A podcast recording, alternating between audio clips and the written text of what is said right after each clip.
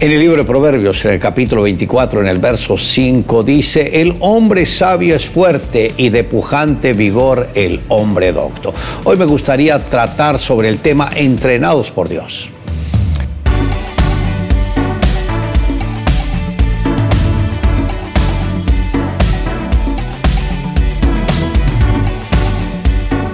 La fuerza y el vigor pujante son cualidades que diferencian al hombre de las demás personas. Un gran ejemplo lo encontramos en las cinco piedras que David escogió para enfrentar al gigante Goliat. Estas piedras deberían estar completamente lisas, entendiendo que estas piedras en el arroyo antes no eran lisas, pero la corriente del agua levantaba cada piedra y la estrellaba con otra y luego con otra y así sucesivamente hasta que fueran libres de todas las asperezas que tenían para convertirse en el instrumento más poderoso para derribar al gigante más temido. Del mismo modo, lo que hace un hombre fuerte es la manera como éste soporta los golpes de la vida y tome cada circunstancia como una oportunidad para depender más de Dios. Una persona persona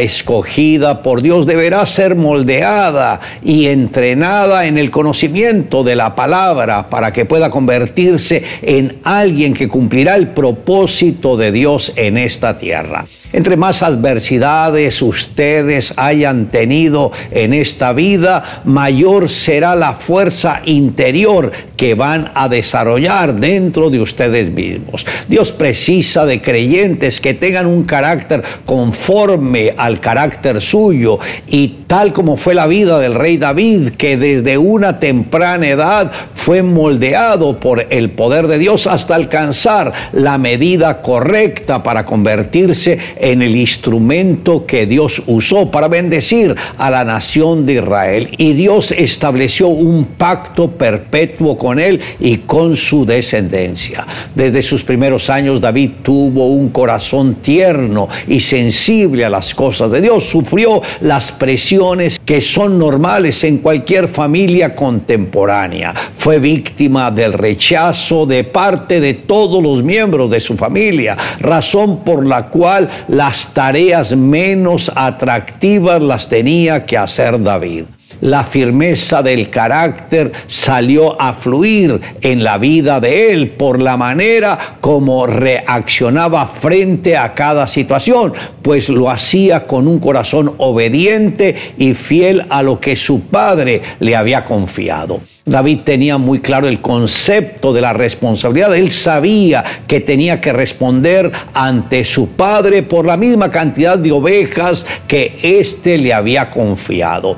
Él supo ser fiel en lo poco para luego reinar sobre lo mucho. Y el secreto de la victoria en David fue su compromiso con Dios, su compromiso con la palabra, su fidelidad con todo lo que le encomendaban. Y él siempre en cualquier situación ponía al Señor de por medio, aún en los momentos más críticos de su vida, él consultaba al Señor si lo debería hacer o no y la manera en que él podía contrarrestar todo ataque y siempre el Señor tuvo contacto con David. Por eso, donde quiera que él se movía, salía más que vencedor. Ahora, la vida de David nos deja un ejemplo claro de que si nos sometemos completamente a Dios, nos disponemos a servirle con todo el corazón, el mismo Señor va a estar de nuestro lado y nos dará la victoria en cada paso que demos. ¿Deseas tener éxito en la vida? Tu respuesta, por supuesto, es un rotundo sí. ¿Quién no quiere triunfar? Muy bien, escucha con mucho cuidado estas palabras. Si quieres alcanzar el éxito, no lo persigas. Cuanto más lo persigas, tanto más te esquivará. ¿Recuerdas a Víctor Frankl? El psiquiatra austriaco que sobrevivió los horrores del campo de concentración nazi, él cuenta que cuando escribió el libro, que en español se conoce con el hombre que busca el sentido, no quiso que su nombre apareciera en el libro. Frank no quería fama, solo quería transmitir al lector el mensaje que la vida tiene significado bajo cualquier circunstancia, aún en las más adversas. Finalmente, ante la insistencia de sus amigos, accedió a colocar su nombre en la portada del manuscrito. El resto de la historia es conocido. El libro se convirtió en un éxito de librería. Para el momento de la muerte de Frank, en 1997 se habían vendido más de 10 millones de ejemplares y se había traducido a más de 25 idiomas. Por supuesto, con el éxito viene la fama. Sin embargo, mientras él vivió, nunca dejó de advertir, el éxito, al igual que la felicidad, no se persiguen. Te llegará cuando no te preocupes por él. Hay sabiduría en estas palabras. Alguien expresó la misma idea de otra manera. El éxito es un viaje, no un destino. La felicidad se encuentra en el transcurso del viaje.